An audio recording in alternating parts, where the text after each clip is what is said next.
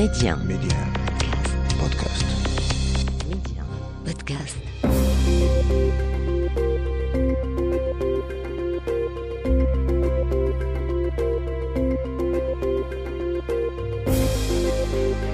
L'Afrique doit faire confiance à l'Afrique et le développement du continent passe par les Africains eux-mêmes avant tout. Voilà pourquoi je vous propose votre émission Coémergence, un rendez-vous qui vous aidera à mieux saisir les opportunités d'investissement et de business dans les économies africaines. Medi 1, Coémergence, Omar Baldé. Bonjour et bienvenue dans Coémergence au menu de votre émission cette semaine. Le sommet de Dakar 2 sur la souveraineté alimentaire, un important rendez-vous qui a réuni une dizaine de chefs d'État et de gouvernement du continent. Le Maroc y était représenté par le chef du gouvernement, Aziz Akhanouch, à la tête d'une forte délégation. Nous en parlons dans les échos de la semaine. Notre invité s'appelle Adama Gueye. Il est spécialiste du secteur pétrolier et des hydrocarbures en Afrique. Il nous dira comment l'Afrique peut réussir à valoriser ses ressources énergétiques fossiles tout en ne ratant pas le train des énergies renouvelables. Vous l'entendrez dans un instant.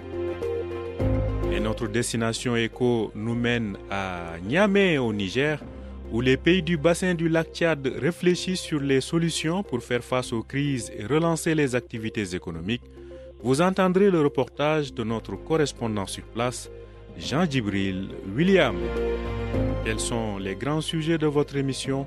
Tout de suite, le développement. Les échos de la. Je vous le disais à l'instant, prenons la direction de Diamniadio à 30 km de Dakar, la capitale sénégalaise. Cette nouvelle ville en gestation a accueilli le sommet Dakar 2 sur la souveraineté alimentaire en Afrique. De nombreux chefs d'État et de gouvernement du continent y étaient présents. Le Maroc était également là pour partager son expérience de développement, notamment dans les domaines de l'agriculture. Retour sur cet événement avec notre correspondant à Dakar, Régis Moukila. Co-organisé par le Sénégal et la Banque africaine de développement, cet événement vise à mobiliser et mettre en cohérence les ressources gouvernementales, les partenaires au développement et le financement du secteur privé. L'objectif est de libérer le potentiel de production alimentaire du continent. Dans son discours d'ouverture, le président sénégalais a tenu à rappeler l'urgence de ce deuxième sommet sur la souveraineté alimentaire qui se tient huit ans après celui de 2015. Macky Sall, président de la République du Sénégal. Dakar 2 veut s'inscrire résolument dans la dynamique de l'Afrique des solutions. Une Afrique donc qui puise dans son énorme potentiel pour se nourrir par elle-même et aider à nourrir le monde. Nous voulons rester combatifs, résolus à surmonter nos obstacles pour relever les défis devant nous. Cette rencontre a également mis un accent particulier sur la jeunesse. Le secteur agricole en Afrique a besoin d'une jeunesse consciente des enjeux liés à la crise alimentaire sur le continent. Fort de ce constat, l'emploi de jeunes dans l'agriculture apparaît comme une solution solide pour éradiquer la faim en Afrique. Mohamedou Bouhari, président du Nigeria.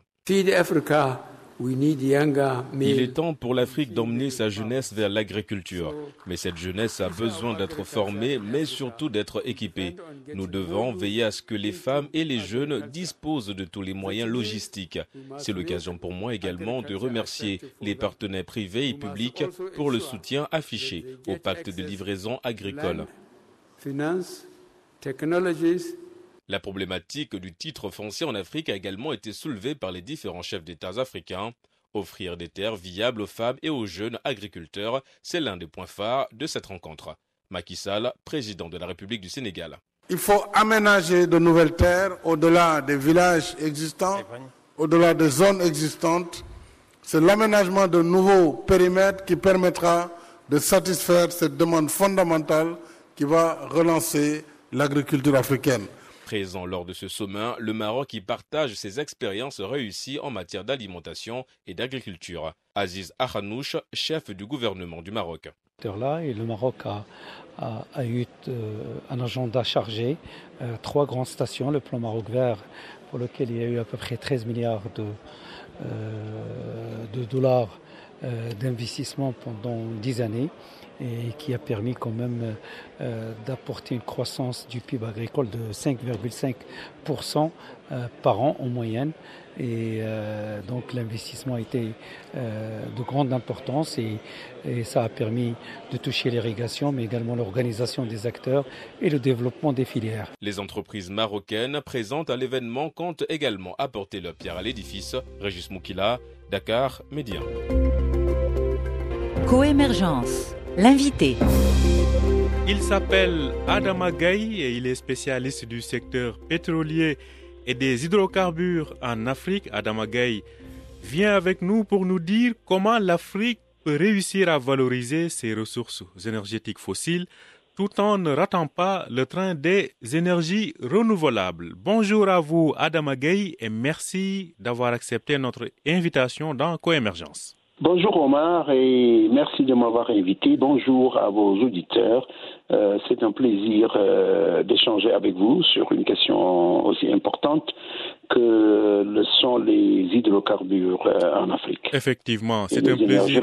Effectivement, c'est un plaisir aussi. Je rappelle que de temps en temps, on a l'occasion de vous entendre dans nos différentes éditions, notamment d'information. Alors, Adam Gay, vous, comme je le disais, vous connaissez très bien ce secteur une première question euh, générale. On a vu comment la crise ukrainienne a impacté euh, le secteur des hydrocarbures, notamment on a assisté à une hausse généralisée des prix à la pompe.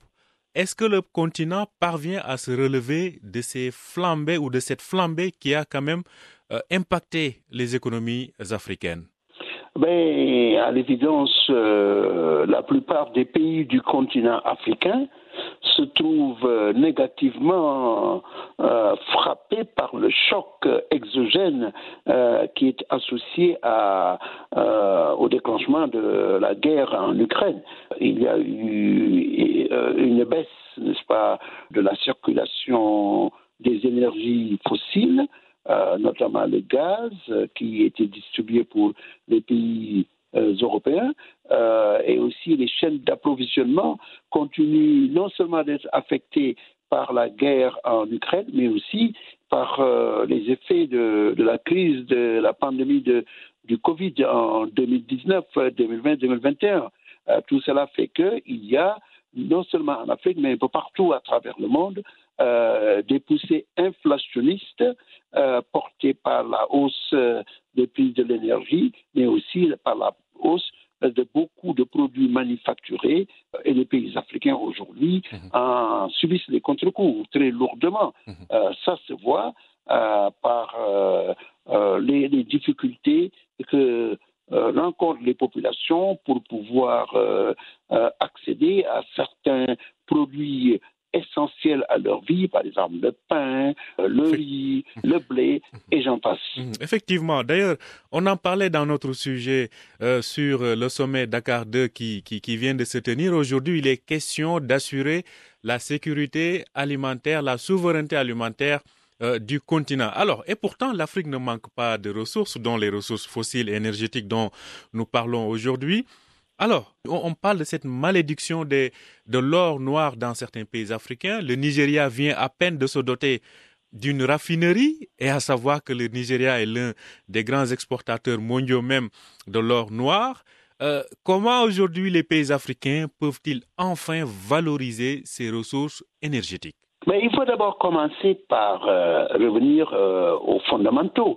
Vous évoquiez tantôt les difficultés pour euh, les populations africaines et les pays africains d'avoir accès à suffisamment de quantité pour se nourrir. Or, l'Afrique dispose de 61% des terres encore arables dans le monde. Euh, on ne peut pas comprendre que l'Afrique puisse continuer de dépendre des céréales ukrainiennes, un petit pays logé au milieu du froid quelque part en, Europe. C'est un premier problème.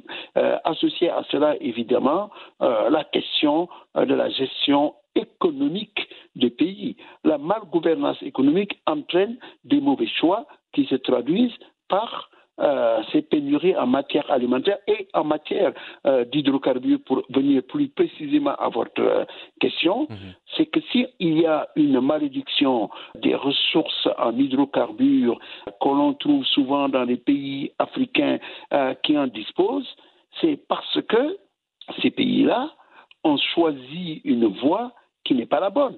Il y a d'autres exemples dans le monde qui sont des exemples de gestion vertueuse d'hydrocarbures.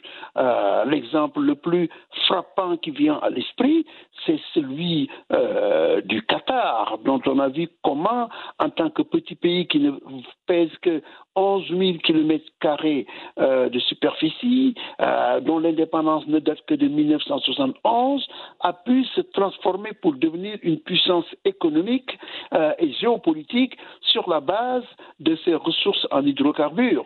On peut donner l'exemple de la Norvège euh, qui, euh, jusqu'à une date presque récente, n'avait pas de ressources. Mais quand les hydrocarbures, notamment le gaz, euh, ont été découverts dans ce pays du nord de l'Europe, euh, euh, la, la, gouvernance vertueuse a présidé à leur exploitation, si bien que ce qu'ils ont fait, dès le départ, ils ont euh, adopté leurs dix commandements au niveau du Parlement pour dire que voilà comment on va exploiter nos ressources. Mhm. Nous allons mettre en place un fonds intergénérationnel, nous allons stériliser nos revenus en, devises extérieures pour éviter l'inflation. Nous allons euh, insister pour que euh, les ressources qui sont extraites euh, des fonds marins ou de l'océan jouxtant la Norvège, les, eaux qui jouxtent la Norvège, mhm. que ces ressources-là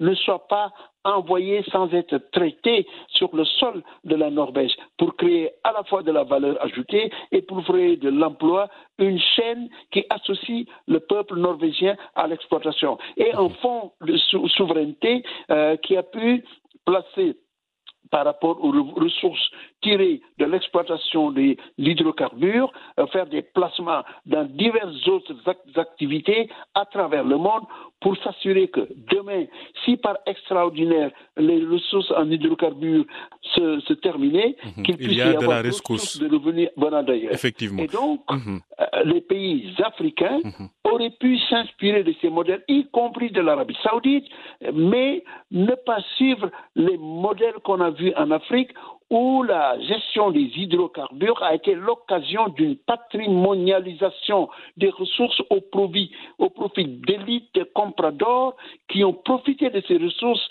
pour s'enrichir et priver les pays de transformations structurelles mhm. qui auraient pu les mettre sur, mhm. n'est-ce pas, mhm. à l'abri de, de, de, de, risques adverses, parce qu'on le sait, les hydrocarbures, par définition, sont des ressources très volatiles. Les prix connaissent des hauts et des bas, ça déclenche des guerres, etc. Et c'est pour cette raison que les pays africains n'ont pas été vertueux ni sages dans l'exploitation de leurs ressources naturelles et ils en paient les prix. Alors, vous avez évoqué un terme important que l'on entend souvent, c'est la transformation structurelle des économies, des économies africaines dans le cas qui nous concerne. Adam Agaï, comment réussir une transformation structurelle de nos économies avec nos ressources énergétiques fossiles? Mais en agissant sur plusieurs leviers. Bien évidemment. Euh, d'une part, les ressources euh, pétrole et gaz peuvent rapporter des devises aux pays africains, mais pendant que ces devises arrivent, il faut former euh, des élites, il faut développer l'éducation, il faut développer la santé, il faut développer le tourisme, il faut œuvrer à promouvoir les ressources renouvelables dont disposent les pays africains en abondance, que ce soit le solaire, que ce soit l'éolienne, que ce soit l'énergie géothermale, que ce soit l'énergie euh, marine. Tout cela, l'Afrique en dispose en quantité. Donc il faut préparer l'avenir en misant sur les ressources dont on dispose aujourd'hui, mhm. que le pétrole et le gaz pour nous rapporter. Mais en comprenant aussi qu'il y a une tendance lourde qui est en train de se développer, à savoir que le monde, en raison du réchauffement climatique, est obligée de réduire son exposition aux, énergies fossiles, que progressivement les, pays qui importaient des énergies fossiles vont euh, s'en euh, passer pour éviter euh, de participer au réchauffement climatique et pour aller vers la décarbonation de leur économie. Effectivement, c'est ça. La, transition est tout trouvée. vous l'avez bien trouvé. Vous parlez de décarbonation. Cela nous conduit à parler euh, du deuxième axe de notre interview, à savoir comment ne pas rater le train euh, des énergies renouvelables, parce que ces énergies renouvelables, l'Afrique en a le potentiel, le soleil est là, le vent est là, l'hydrogène est là. Alors, comment réussir un mix énergétique en valorisant les ressources fossiles énergétiques et en même temps en exploitant et en profitant des énergies renouvelables, Adamagay Cela demande à la fois du courage et de la vision. Le courage, c'est de se dire, nous ne pouvons pas continuer à juste dépendre des énergies fossiles. Leur air est en train de disparaître.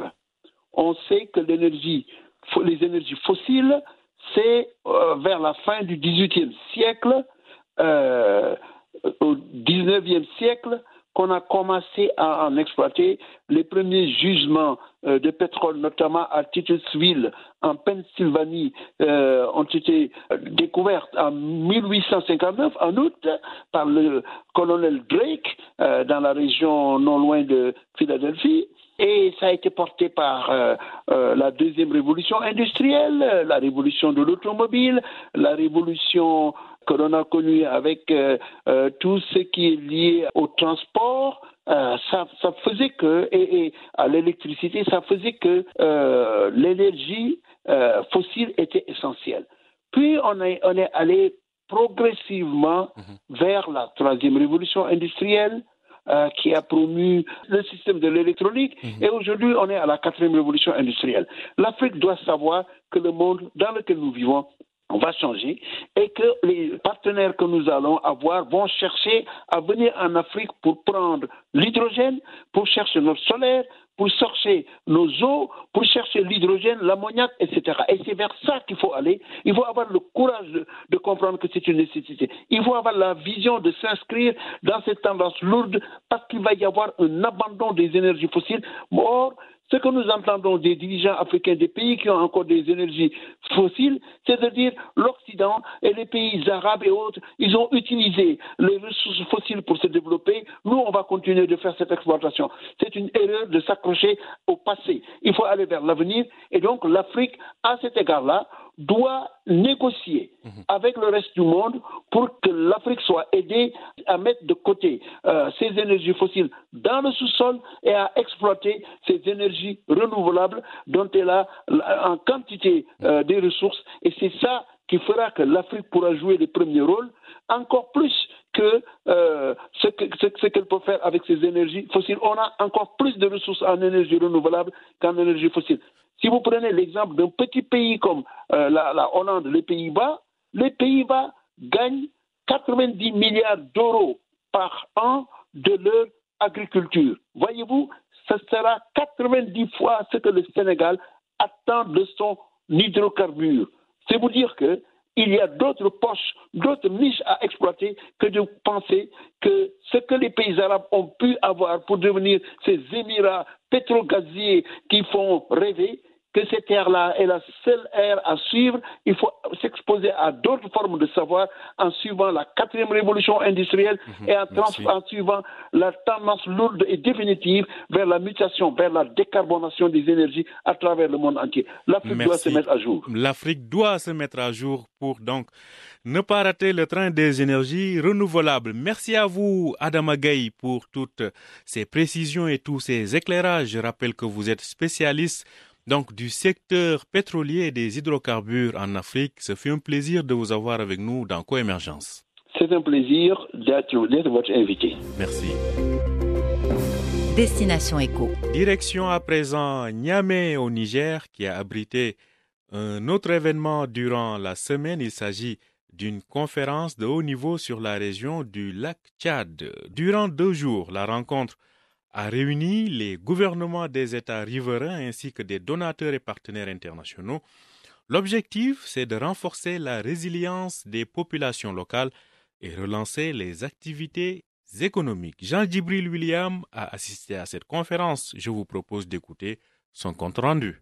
Une crise alimentaire qualifiée de sans précédent 11 millions de personnes en attente d'une aide humanitaire et plus de 300 000 enfants souffrant de malnutrition sévère. C'est un triste tableau qui a été dépeint à l'occasion de cette troisième conférence de haut niveau sur la région du lac Tchad. Une situation alarmante qui, pour les acteurs politiques et humanitaires réunis à Niamey, nécessite des réponses rapides ainsi qu'une meilleure synergie. La crise dans le lac Tchad est complexe. Elle est à la fois climatique, démographique et sécuritaire. La nécessité de renforcer la collaboration et la coordination de tous les acteurs intervenant dans la région, dans le respect des règles du droit international humanitaire et des droits de l'homme, en mettant l'accent sur l'accès et la protection des civils dans toutes les activités. La rencontre a ainsi été l'occasion d'inviter les partenaires à une mobilisation accrue des ressources pour une stabilisation de la zone comprise entre le Tchad, le Nigeria, le Cameroun et le Niger. Et parmi les priorités avancées, une aide au retour volontaire pour les quelques 5 millions de personnes déplacées par une décennie de conflits. Les populations déplacées ont besoin de solutions durables basées sur le retour, la réintégration et la reprise d'activités économiques. En conséquence, les conditions idoines pour un retour volontaire dans les lieux de résidence d'origine doivent être créées dans les meilleurs délais. Des populations qui pourront d'ores et déjà bénéficier, entre autres promesses, d'un financement de la Banque mondiale estimé à 700 millions de dollars, soit près de 450 milliards de francs CFA. Des financements sont donc disponibles et plus de financements seront disponibles, seront mis à disposition à fur et à mesure que les décaissements euh, aient lieu et que les résultats soient atteints. Parmi les recommandations de cette conférence figure notamment la mise en place d'un fonds régional visant à soutenir la réinsertion pour les combattants repentis de Boko Haram, un moyen de s'attaquer en parallèle aux causes profondes de la crise sécuritaire qui affecte depuis plus d'une décennie les pays riverains du lac Tchad. Voilà, c'est la fin de cette émission. Merci de l'avoir suivi. Je rappelle que vous pouvez retrouver Coémergence sur notre plateforme Médien Podcast ainsi que sur les plateformes de podcast habituelles. Bonne suite de programme sur Médien.